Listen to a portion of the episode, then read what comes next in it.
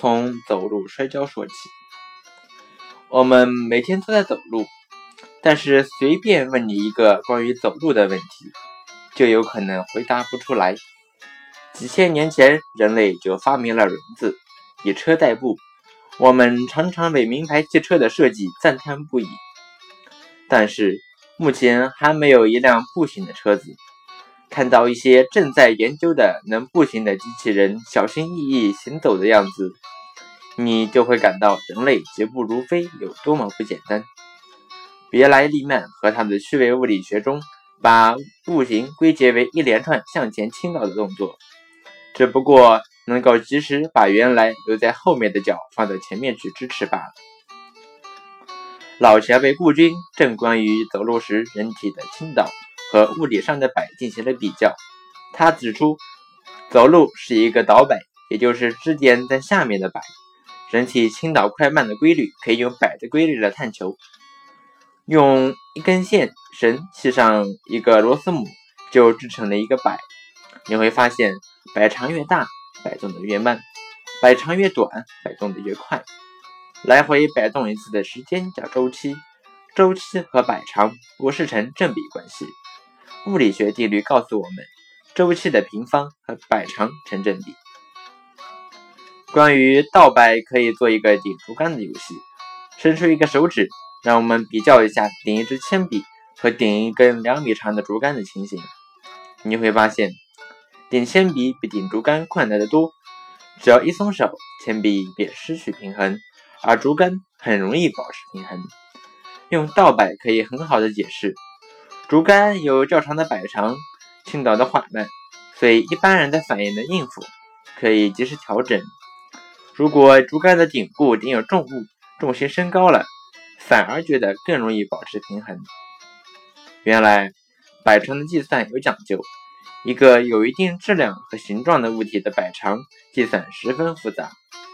倒摆的重心越高，相应的摆长越长，摆动周期越长，倾倒的越慢，因此就有更多的时间来进行调整。顾君正先生在《替小孩辩护》一文中说。小孩比大人更容易摔跤，这个现象大多数人都认为是小孩不走路不小心所致。小孩还不善于掌握自己的重心，加之喜欢蹦蹦跳跳，因此容易摔跤，这也确实事实。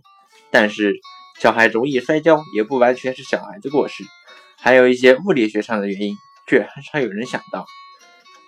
人走快了之所以会摔跤。这是由于后脚来不及伸向前方来支持重心，阻止身体的摔倒。大人个高等于摆长长长大，摆动的慢，摔跤时倒下的速度会慢一点。小孩个矮等于摆长小，摔跤时倒下的速度会快一些。大人倒下的速度慢，就有比较多的时间来把后脚伸向前方，把突出在基底外的重心支持起来。小孩倒下的速度快，情况正相反。即使在同样的处境下，摔跤的机会也比较大人多一点。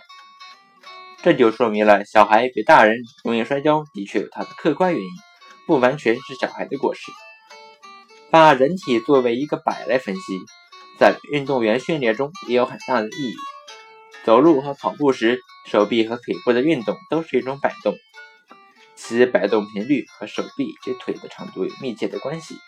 所以在训练中要认真考虑他们的影响。